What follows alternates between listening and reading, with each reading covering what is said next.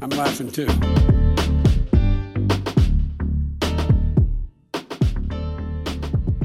听众朋友们，大家好，欢迎很久之后呢，终于又再回到我们的国际笑话。我是沙巴，我是西巴。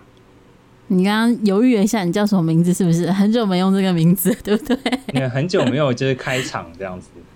嗯、哦，对，就是我们要跟各位听众朋友们算是先说一声抱歉啊、哦，因为我们算是毫无预警的就停更了，停更多久啊？两个月的时间呢，好像上一次是上一次是六月二十一号，六月到七月，七、哦、月到八月。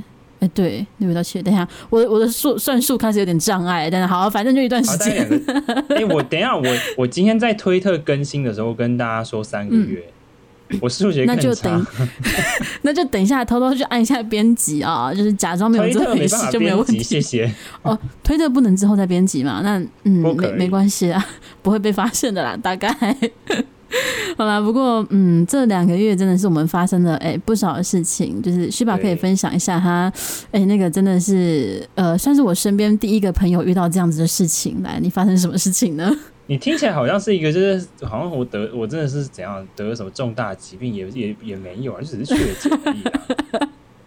嗯，对，就是确诊新冠肺炎这样子，不幸确诊的，就是就是某天就起床，然后就突然觉得，哎、欸，脑袋就是脑就是头脑很痛，这样，然后有点发烧，然后想说，嗯，新冠病毒感觉是 上门了这样子。哦，而且这么这么。这么确认，当时就觉得是新冠病毒吗？因为就觉得就就 Hello COVID，哎、欸，你你你跟我讲的时候，我以为你是中暑或者就是小感冒而已，我还想说就感冒吧，还好吧，冷气吹太多吧。然后没有，就是会有感觉。然后我一开始就是用唾液先筛，然后还嗯就是阴性，你知道吗？嗯，所以我是我阴性之后，然后。隔天，然后我就是去看耳鼻喉科，想说如果是阴性的话，那可能是一般的感冒嘛。嗯，然后我就是看完耳鼻喉科之后，我就去买了快筛回去筛，就是戳鼻子的那种。然后一一筛出来阳性，嗯，我想说不好意思，耳鼻喉科医师，我刚刚阳性还带 还去看，真的对不起。但是你一开始测的阴性没有办法。对呀，因为你进去他 一定有问他，他一定会问你就是。你有没有筛过？有没有筛？嗯，对，然后我就跟他说有筛了，然后阴性啊，可是 就不好意思哦，这就没没办法，可能潜伏期吧，就刚好在那个临界点之类的，对，很可怕这样子。对，如果你也躺了有一周的时间吗？就是染病开始。哦，那那你觉得就是轻症吗？你的感受？我觉得以政府的定义而言，我算轻症。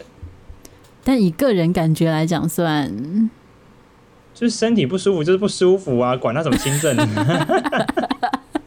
就是不想下床是吧？就是会觉得哦，烦死了，吃饭可以就只有饭，就是端到我面前嘛。好啦，可以理解，就是又喉咙痛又干嘛？但是嗯，算是。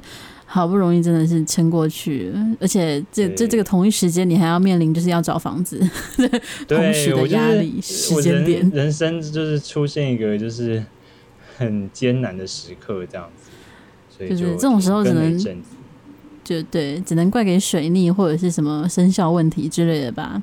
但是，嗯，没关系，我们在 就是我们须把终于撑过这两个月的艰难时刻，现在我们正式的回归啦。那我们回归，所以今天就哎、欸、前面跟大家闲聊，也算是告知一下为什么我会休息一段时间。那其实我有点算担心嘛，或者好奇，就是不知道我们重新回来之后还会有多少听众。大家是不是觉得我们不做？对，大家会觉得、嗯、这节目应该不做了吧？然后。取消订阅之类的，可能就是听众可能会觉得，就是说，哦，我们可能疫情期间就是你知道那个预算缩减啊，没有办法继续做节目之类的，没有预算这种东西。哎、欸，有一些有有一些说不定有预算啊，就是可能有比较高级的录音室之类的、啊。那、嗯、希望我们哪天也有预算这种东西，可以可以去担忧它不要缩减这样子。好了，我就小小祈祷一下，希望我们还还会有一些听众愿意呃回来听，或是会稍微的发现到我们有回归、有更新这样子。应该是会有啦，就是就是这个 Spotify 都会通知啊、嗯。有一个人我就开心了啦，这样 Spotify 都会通知哦。哎、欸，原来应该是会 我自己超级不懂的。好，希望那我们今天算是嗯，真的要进入主题了。那久违的回归呢，我们就算暖场一下，就轻松的、简单的主题。我们今天就只录一集。那今天要分享的算是一个大主轴吧，就是我们发现最近很多国家的政府都推出一些。匪夷所思的政策啊，或者是一些行政命令，我们觉得嗯，可以大汇总一下。对，虽然一瞬间我想到台湾最近有什么吗？我觉得可能有，但是一瞬间有点想不起来。所以我们今天还是先关注在台湾以外的国家。那哦，我突然觉得我这句话接下来要接的这个国家就，就就感觉要被小粉红炮轰之类的。哦、我们第一个要讲中国。我以为你要说，我以为你要说哦，就是有有奇怪政策的国家，第一个一定是中国啊。啊，这个这个，嗯，我好像没有办法反对，就是对啊，反正公务员就是什么退休金就可以直接拿走啊，还要缴回去之类的。对啊，中国中国算是这个这个专业的翘楚，这样子无人可以取代的，哦、没错，真的。就是中国式政策都是特别的。那中国最近做了什么？我觉得非常厉害的事情呢？就是中国，因为他们各省市的地方财政最近都超级吃紧的，就是一个很多公务员可能面临到没有薪水可以拿，甚至已经没有薪水可以拿好几个月的时间这样的情况。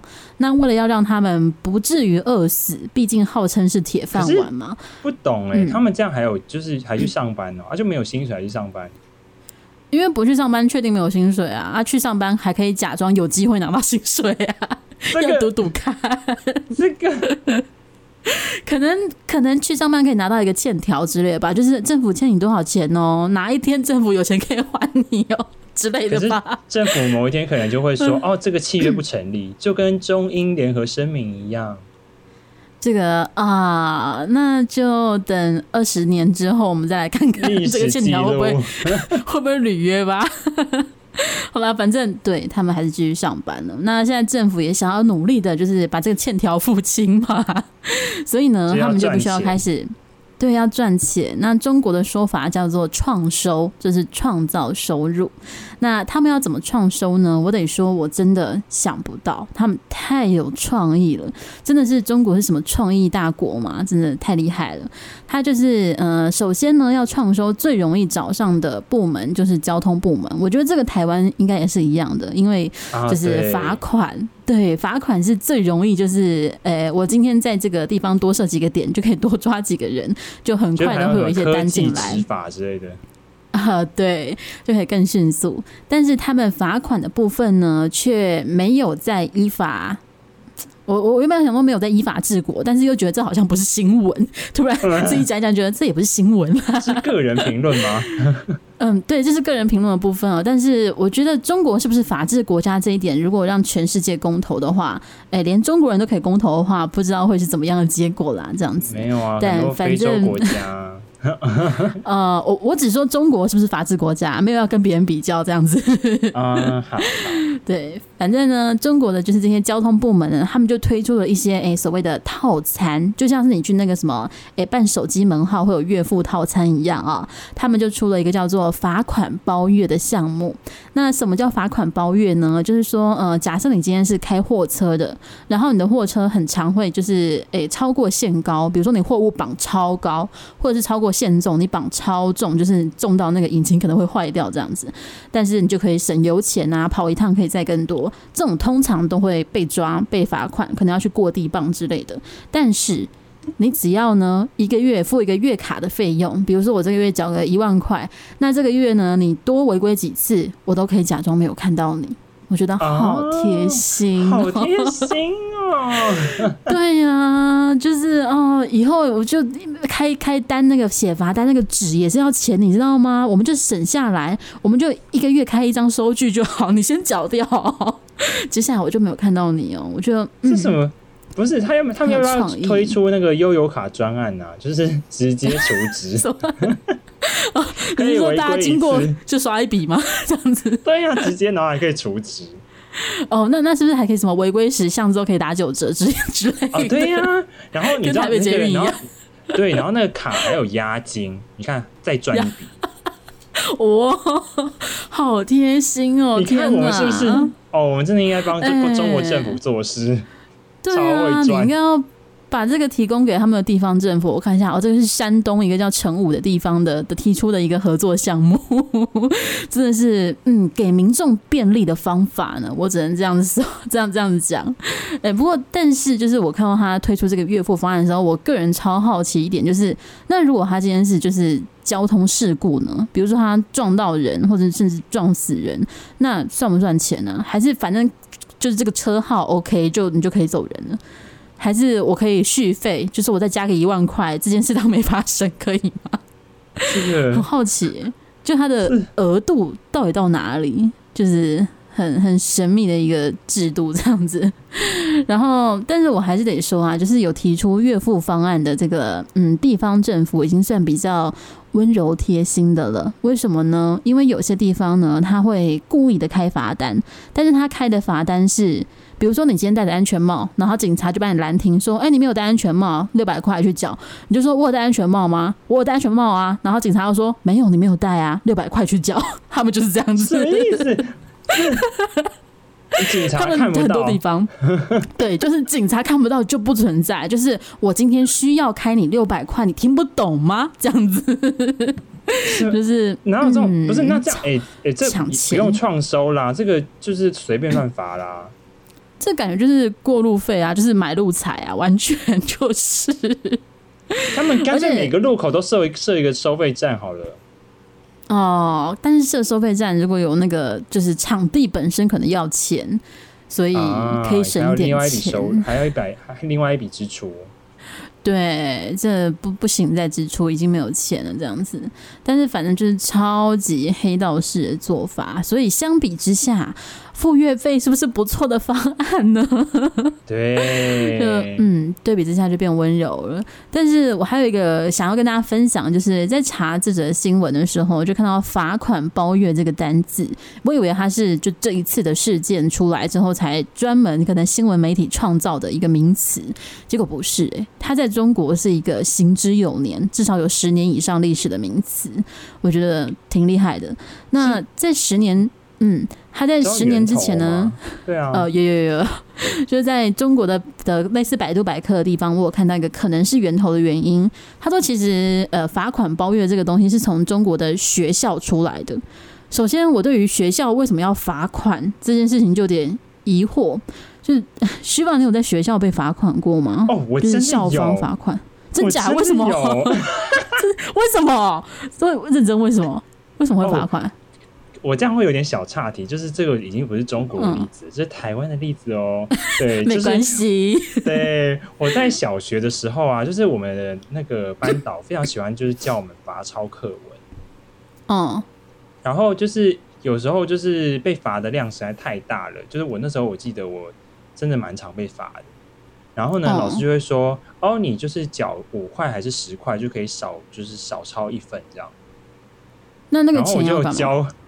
就是变成那个啊班费啊，可是班费其实都在干嘛？我也不知道，不知道，所以你就交了很多钱吗？就我记得我交过几次，因为就觉得哦，一直超烦死了，而且还五块什么十块，对。呃，这个这个金额，那老师那时候还没有提出就是罚款包月这个方案是吧？台湾的老师还没有这么创新，这是个别，就是就是个别方案式的，对。哦、呃，要单项收入就对了，单项计价。对，而且那说不定老师也只跟我提，嗯、就是只有就向我提供这个方案，别的人没有这个方案，说不定。你是说他觉得天啊，这个人抄太多了吧？还是放过他吧？来不用钱解决？教你大人的世界，什么叫用钱解决？不是，反正老师要我的，要要要我抄课文，他也不会有什么就是获利啊，不如收钱。对啊，也也是我我不知道要不要赞同哎、欸，可恶。好啦，反正嗯，感谢学法提供，就是让我让我理解到，就是学校罚钱这件事情并没有那么的稀有，他可能搞不好很多人有这样子的经历。啊，不过我还是分享一下，就是罚款包月这个名词的由来啦。就是他在中国的，就是河北石家庄，当时就有一个学校，他因为很常迟到，然后他们迟到呢，就是迟到太久了。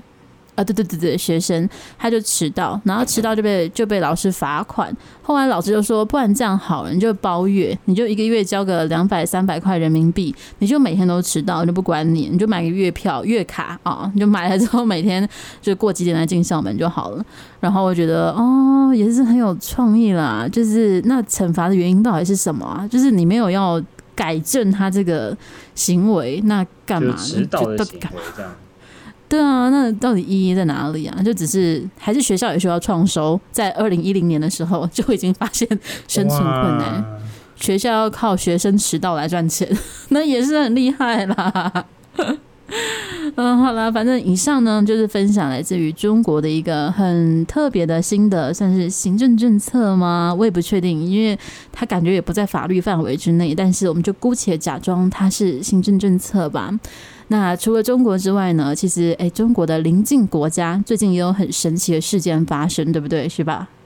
对，我接下来要讲的是日本政府最近的一个令人匪夷所思的政策，就是呢，嗯、日本政府呢现在想要推广酒类的行销，他们希望年轻人多喝点酒。那，嗯，对，那就是以政府，就是一般而言，我们就是不会觉得。政府会要就鼓励就是年轻人喝酒吧，就是喝酒毕竟还是还是一个伤身的事情，就是大喝或什么的应该不太好。但是呢，就是疫情期间呢，就是就是很多年轻人没有办法外没有办法外出嘛，然后就大家就饮酒量变少，然后就导致呢政府的就是一就是在酒类的税收也变少，所以呢，就是日本政府就。决定要看，他们就举办了一个税，就税务署就举办了一个比赛，那让大这样就是让就是日本大概二十到三十岁年轻人来进行提案。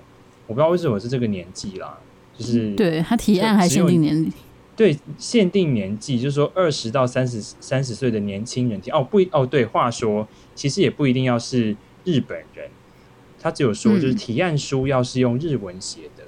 但是，嗯，其实就是投稿的人呢，嗯、就是全世界人都可以，所以你可以是一个台湾人，然后用日文就是打一个提案书，然后 就是帮助日本政府增加税收这样子。那他有提供什么就是奖励吗？就是如果他取用你的方案的话，应该是有啦。就是他就是会评选就几个就是最后的方案，然后就是实际执行这样子。那就是你的提案的内容可以是，就是比如说推出新的酒类产品啊，或者是商品行销、商品的设计，或者是行销策略，嗯，这样，对，然后就是嗯，其实大家可以去投稿哦，大家可以去投稿哦，只要日文写就可以投稿，对。然后，哦、但是你的年纪要二十到三十九岁之间哦，再往上往下就不行。对，就是对我，我就那时候看到年纪的时候，我觉得很疑惑，就是其实。我不知道哎、欸，就是年纪大的人不会很想喝吗？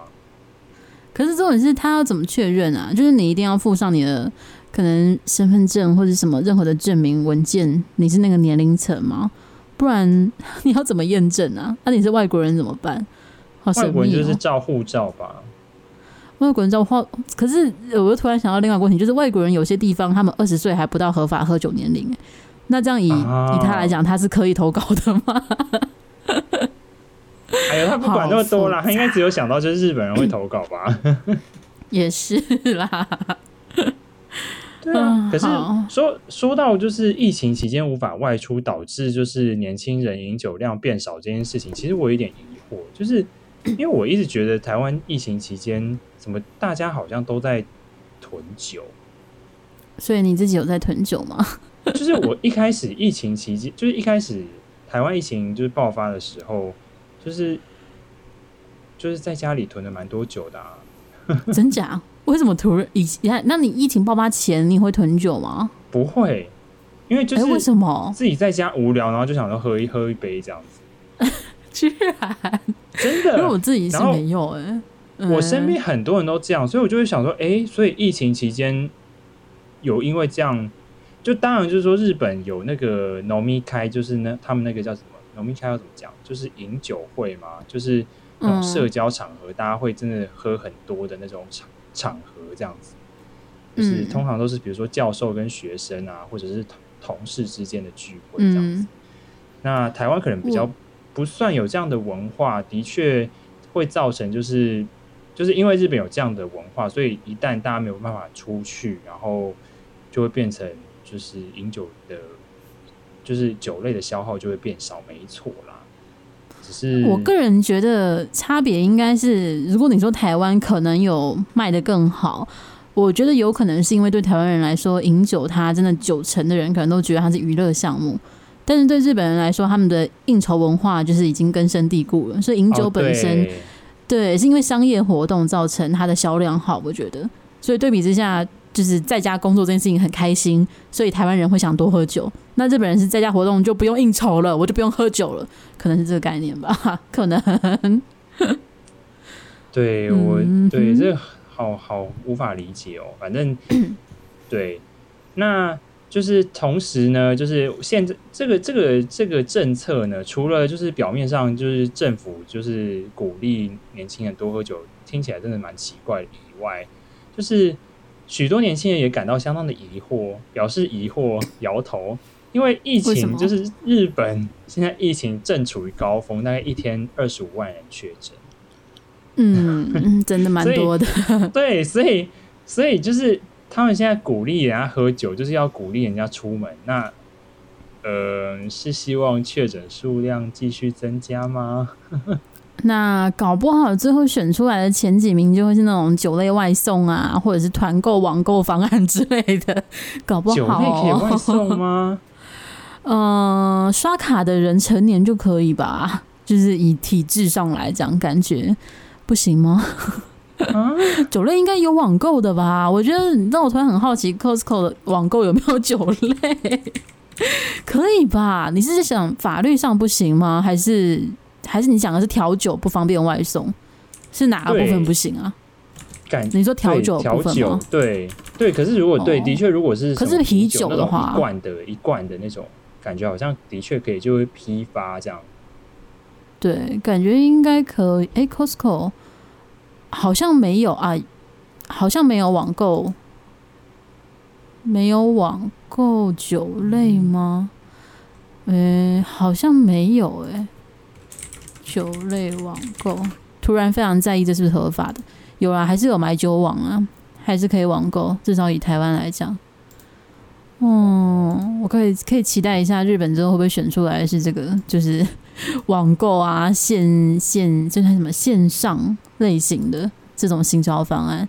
不然大家真的会出门吗？大家习惯在家上班之后会更不想出门吧？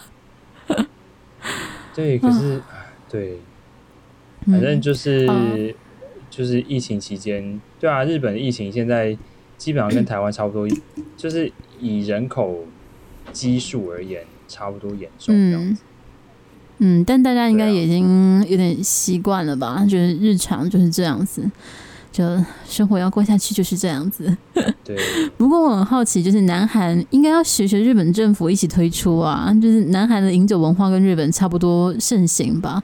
应该同样很受影响吧？烧酒这几年卖的会好吗？蛮好奇的。对，就是的确像那个像你说的，就是南韩，我我们我读到的报道，《纽约时报》指出，就是说南韩呢，就是烧酒的销售量在二零一九到二零二零之间的掉了十四趴，然后啤酒也掉了好像二十趴左右吧，就是。就其实其实也不止南韩哦，就是这个是一个全球的现象，就是全球各地的酒类摄取量都在下降。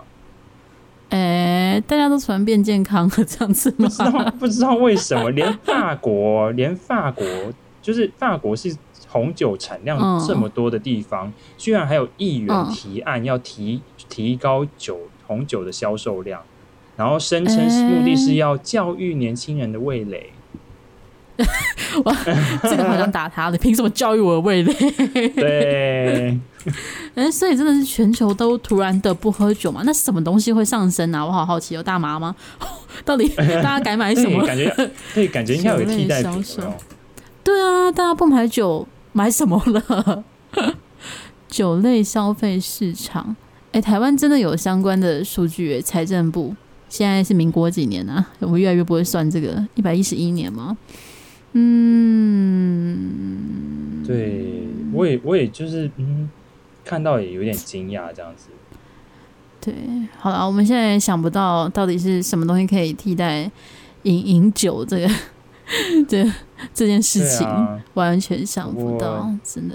对，好了，不过我现在没办法看数据，不然我们就会开始沉默个十分钟。我想专心看一下，所以 大家可以 Google 一下啊、哦，台湾目前的酒类销售到底是不是有跟日本、韩国、法国一样，就是有显著的下降，还是台湾是上升的？还是也是蛮有趣的一个文化这样子。那大家教味蕾需不需要被法国人教育一下呢？大家可以多买一下红酒了，好不好？提振一下法国的经济，或者啊，台湾的 whisky 也蛮有名的嘛，可以买一下跟马兰之类的。嗯，好啦，那我们在看完就是日本政府呢，希望他们年轻人多喝酒，多灌一点酒之后呢，哦，我们就要讲到下一个国家，是我们刚刚也有提到的国家——法国。但是法国政府呢，他们新的政策，呃，我们要讨论的不是不是教育未来的这个部分啦，不是，是另外一个比较不同面向的地方。那法国最近有什么新的政策？我们觉得诶有点有趣，就是过去没有想到的可以这么做的呢？就是法国最近开始启用一种新的，诶，算是执法模式。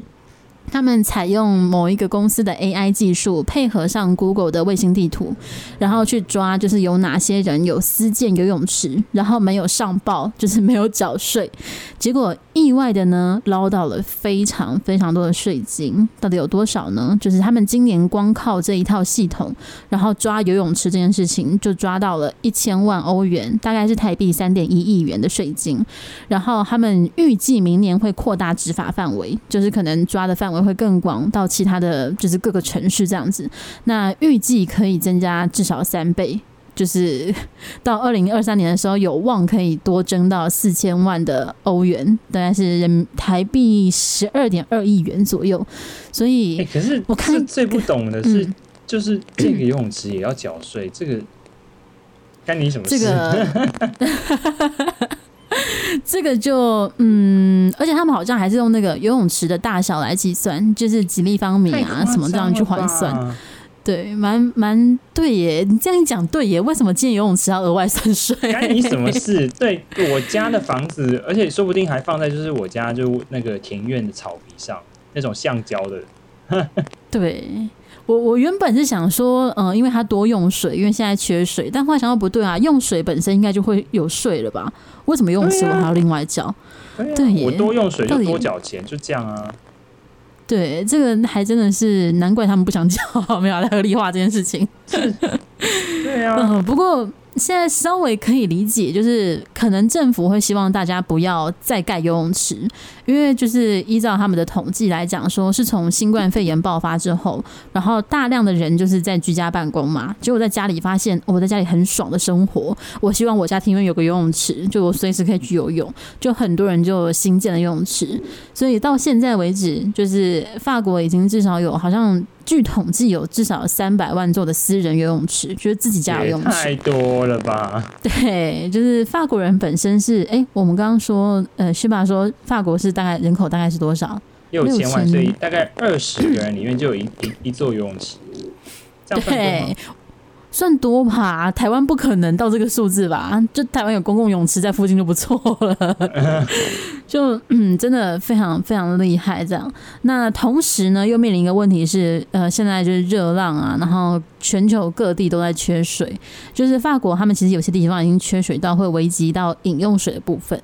那同一个时间却是有三百多万人在家里放游泳池的水，所以很尴尬。超级尴尬的。那为了解决这个问题呢，甚至在法国有一个就是一个党派的党魁就提出说，呃，不排除他们要提议要禁止在人们再继续建游泳池这件事情。但是我得说，这也很怪。对，我在我家建游泳池干你什么事？那我不建游泳池，我我盖个水塘，我说我要养鱼可不可以？啊，我去跟我的鱼游泳可不可以？这样是不是可以？对。对啊，这件事情就是很很很微妙，就是你没有资格去规范人家在家里要建设什么吧，就是他也不违反善良风俗吧，所以我觉得。不不合理啦，但是的确水这个问题是得要解决啊，只是不能够就是限制游泳池啊啊！但是你要他们缴税的话，这个呃，姑且法律已经过了，那就也是得缴啊，就继续抓吧。明年还可以赚十二亿台币，也是很赚啊。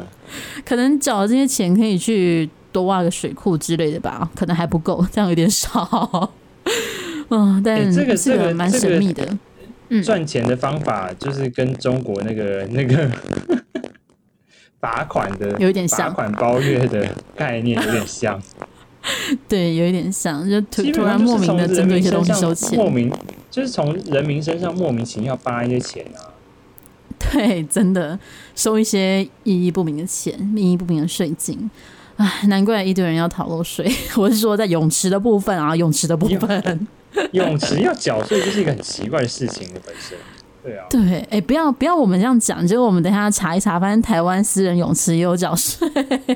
可是为什么？应该不会吧？对，我我也想不到，就是他缴税的，就是他占用什么公共资源需要额外缴税这件事情。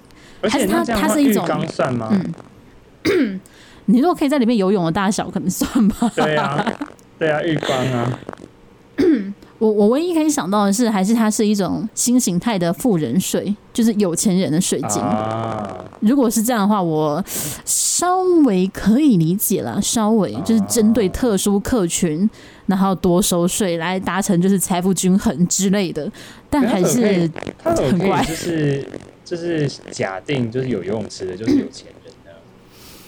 呃，在台湾来讲，这件事情是成立的，没错啦。在法国，我不知道。好吧，游泳池还蛮有钱的吧？听听起来，我家游泳池哎、欸，听起来超有钱的。